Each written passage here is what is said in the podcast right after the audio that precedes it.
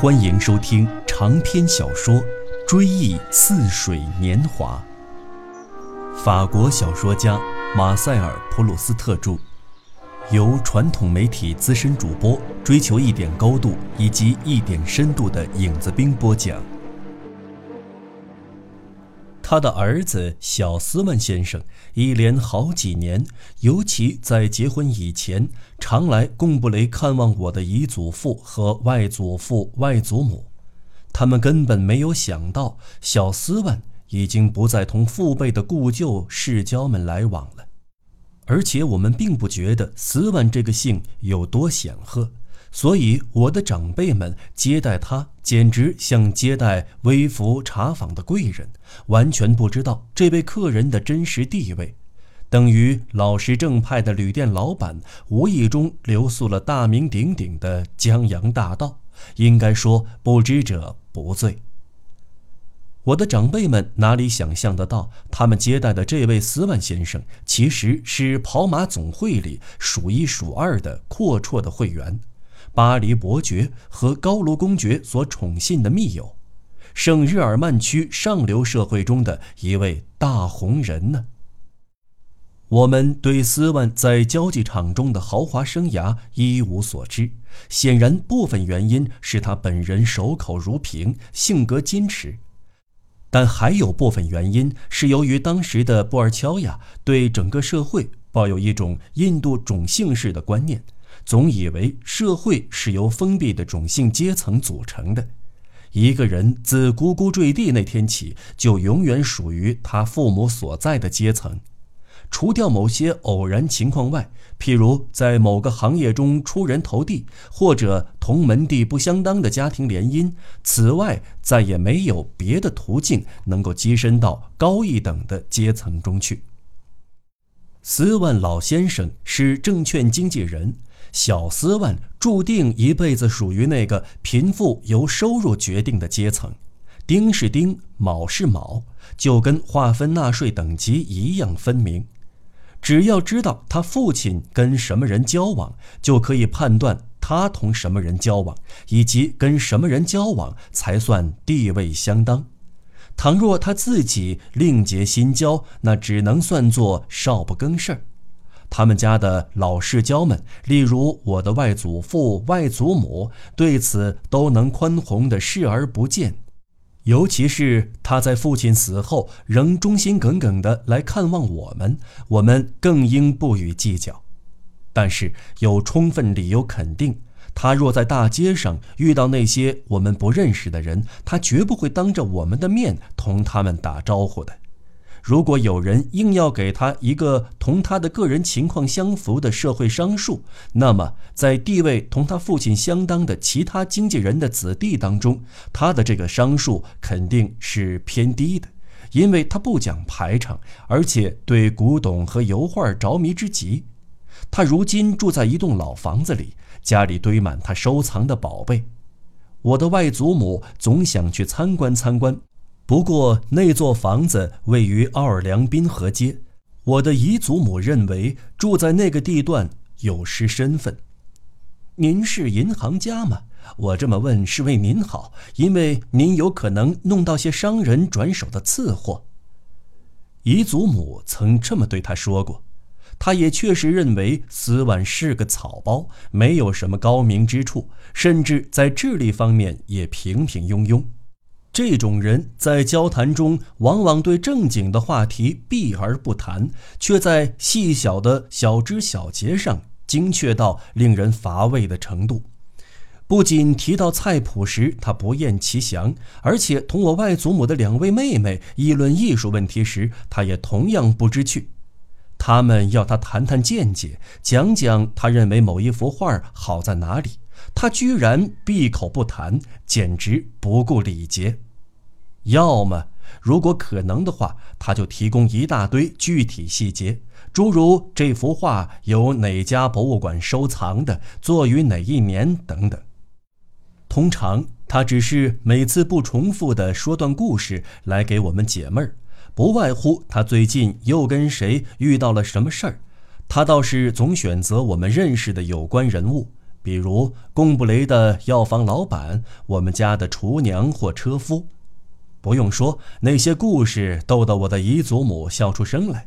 但是他弄不清是什么引他发笑的，是因为斯万总在那些故事中担当尴尬的角色呢，还是他的故事讲得很俏皮？您真算得上是一位典型人物了，斯万先生。我们家唯独姨祖母有点俗气，所以每当有人提到斯万，他都不单费神的要提醒不安内情的人，说斯万本来可以在奥斯曼大街或者歌剧院大街弄到一套住宅的。他是斯万老先生的儿子，父亲起码给他留下了四五百万的家当，可他偏偏乖张任性。我的姨祖母认为，一个人乖张任性，在别人的眼里一定显得非常滑稽。所以有一回，那是正月初一，在巴黎，斯万先生送他一包冰糖栗子。当时不少人在场，姨祖母不失时机地问斯万道：“哎，斯万先生，您还住在酒库附近吗？您就是为了一旦去里昂，不至于误了火车点钟吗？”说着，他从加比眼镜的上面用眼角扫了一眼在场的其他客人。但是，倘若有人把下面的实情告诉我的姨祖母，他会更感到出奇的。这位斯万先生作为斯万老先生的儿子，完全有资格受到上层资产阶级的淑女名媛们的款待。这类特权，斯万似乎有意让女士们做主。巴黎最德高望重的公证人或者法律事务代理人都可以出具担保，但是他却悄悄地过着另外的生活。在巴黎的时候，他说是要回家睡觉去，但一旦离开了我们家，出门之后才走几步，便折到另外的方向，上别的经纪人或者合股人所不能光顾的沙龙里去玩。这种事情，我的姨祖母倘若知道，准会觉得非同小可，异乎寻常的程度，相当于一位学识渊博的妇女同阿里斯泰交情颇深。后来听说，这位阿里斯泰同他促膝长谈之后，接着就钻进了推提斯管辖的汪洋王国，深入到凡人的肉眼所无法看透的海中洞府。而且，据维吉尔描述，他在那里受到了热烈的欢迎，或者简单点说，像一幅异乎寻常的画。这倒更容易使我的姨祖母产生联想，因为在贡布雷，我们的点心盘子上就有那样的画。阿里巴巴出现在我们的餐桌上。当阿里巴巴一旦发觉周围已无人在场时，他会钻进珠宝辉映的山洞里去。谁也想不到，洞里竟有那么多耀眼的宝贝。有一天，那时我们住在巴黎，他在晚饭后来看我们，他为自己穿了一身夜礼服而连连致歉。他走了之后，菲朗索瓦斯说。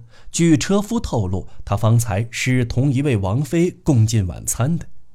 对，我的姨祖母继续织着毛线，连眼皮都没有抬，只是耸耸肩膀，不动声色地挖苦说：“同一位身份不明的王妃。”所以，我的姨祖母对他相当不客气。他认为我们请他来做客是给他面子。夏天，他每回来我们家，总提着一筐自己园里出产的桃子和覆盆子，而且他每次从意大利旅行回来，总要送给我好几张美术名作的照片。这些，我的姨祖母认为都是理所当然的。遇到要大摆筵席的日子。偏偏手头又没有制作风味酱汁儿或者凤梨色拉的配方，我的姨祖母就托他想办法弄，但又不请他来赴宴。他居然不觉得这么做有什么不妥，反而认为他还不够体面，不宜请他在招待首次光临的贵客的席面上作陪。如果谈话的内容涉及到法兰西王室的几位亲王，我的姨祖母就对斯万说。这几位大贵人，您跟我一样，咱们都永远高攀不上，还是不谈算了吧？您说是不是？”他哪里知道，也许当时斯万的口袋里偏巧正装着一封从特维克汉姆寄来的信呢。赶上哪天晚上，我外祖母的妹妹表演唱歌，我的姨祖母就吩咐斯万推钢琴、翻琴谱，把这么一位斯斯文文的人指使得团团转。他那种不知深浅的粗放做法，就像是不识货的孩子拿着古董当不值钱的东西玩，根本不知道爱惜。当时在俱乐部会员中那样赫赫有名的斯万，同我的姨祖母心目中所创造出来的斯万，说不定有天壤之别。晚上，在贡布雷的小花园里，铃铛切切地响过叮咚两声之后，我的姨祖母便用她所知道的有关斯万家的一切陈年掌故来充实她所创造的那个默默无闻、毫无主见的人物，并使他生动起来。于是，他在黑暗的背影中清晰地显现，我的外祖母则紧跟在他的后面。他只要一开口，我们就认出他是谁。但是，即使从我们日常生活中最微不足道的小事来看，我们谁都不能构成在人人眼中都一样的物质的整体。总是仁者见仁，智者见智。我们的社会人格其实是别人的思想创造出来的。甚至，例如被我们称之为“看望熟人”那样简单的行为，就部分而言，也具有智力的性质。我们用我们所掌握的有关他的一切概念来充实我们所见到的这个人的音容笑貌。我们的心目中有关他的全貌，不用说，大部分包含了上述的概念。最终，那些概念使他的面颊丰满起来。而且贴切地勾画出他的鼻梁的轮廓，进而把音量区分的那样纤毫不差，好似音量只是一层透明的外罩。我们每次看到这脸庞，听到这种声音，我们就又遇上那些概念，并听从那些概念。也许，我的姨祖母、外祖父、外祖母们在勾画斯万的形象时，由于无知。而删略了他在社交场中所具备的许多特点，而在别人看来，他的眉宇间充满了一股风流倜傥的英俊气息。只是这股潇洒之气遇到他的鹰钩鼻，就像遇到了天然屏障那样驻足流连。但是，他们也能在斯万那张失去了魅力的脸盘上，在那片空荡荡的、开阔的眉宇间，在那双已经贬值的眼睛的深处，堆积起半是记忆、半是遗忘、模糊而亲切的残迹。那是我们在相居期间与方林每周一次共进晚餐之后，在牌桌边或花园里一起度过的闲暇时光所留下的残迹。我们的朋友的体态外貌，于是像有关他的父母的记忆一样，变得十分充实。当年的斯万成了一位完整的、生动的人。今天。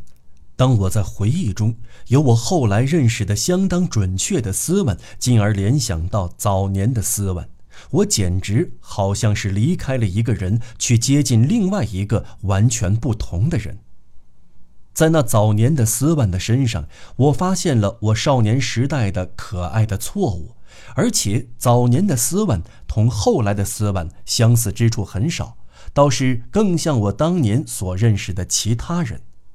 似乎人的一生无非同博物馆一样，其中同一个时代的肖像都具有一种家庭特征，一种相同的色调。早年的斯万整日闲暇，散发出大栗树、覆盆果和蒿草叶的芳香。然而。有一天，我的外祖母有事去求一位她以前在圣心教堂认识的太太帮忙。由于我们的门第观念，我的外祖母后来都不愿意同他们再来往了，尽管他们彼此都觉得很相投。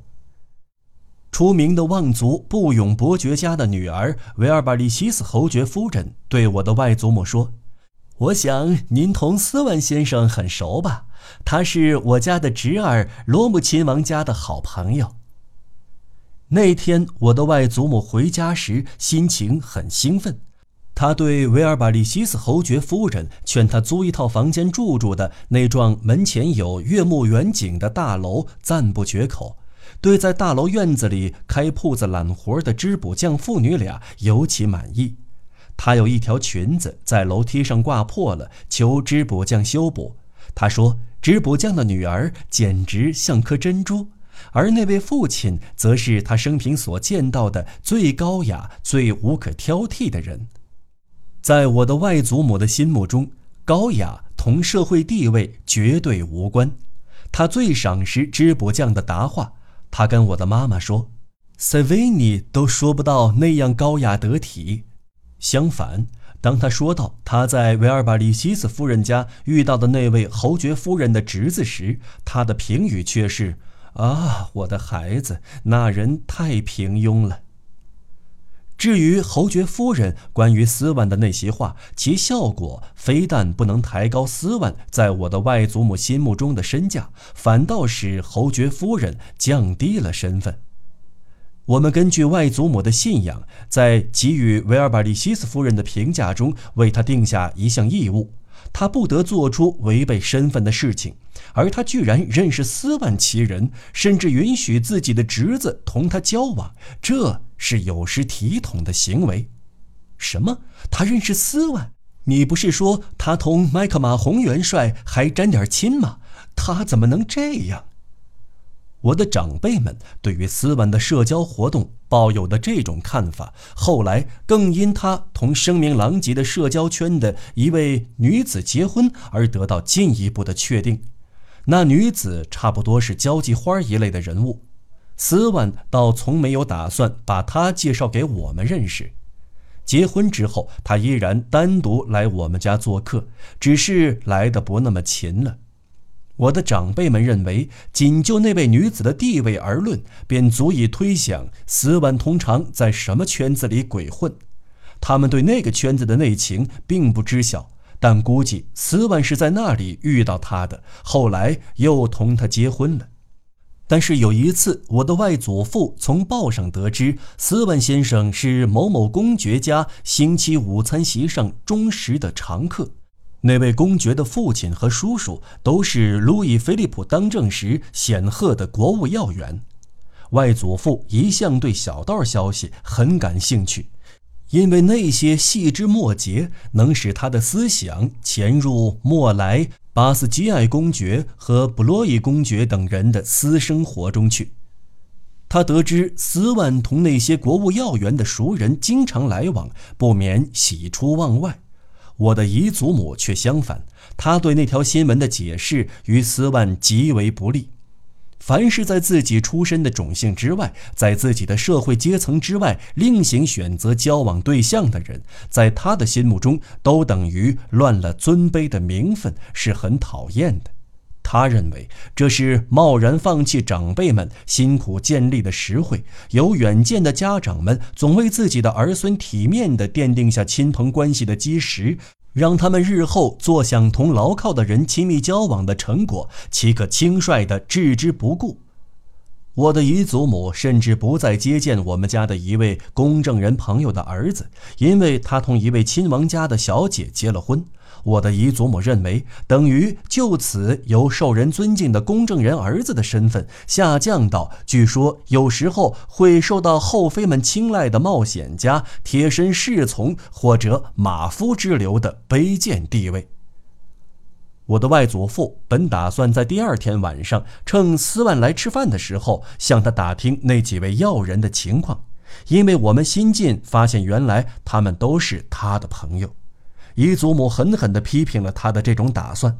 另外，外祖母的两位妹妹，这是两位虽具备外祖母的高尚品性，却不具备她那份聪明才智的老小姐，也毫不含糊地宣称，姐夫居然有兴致涉及这类无聊的话题，他们万万不能苟同。他们都是洁身自好的人，而且正因为如此，所以绝对不能对飞短流长的闲话感兴趣。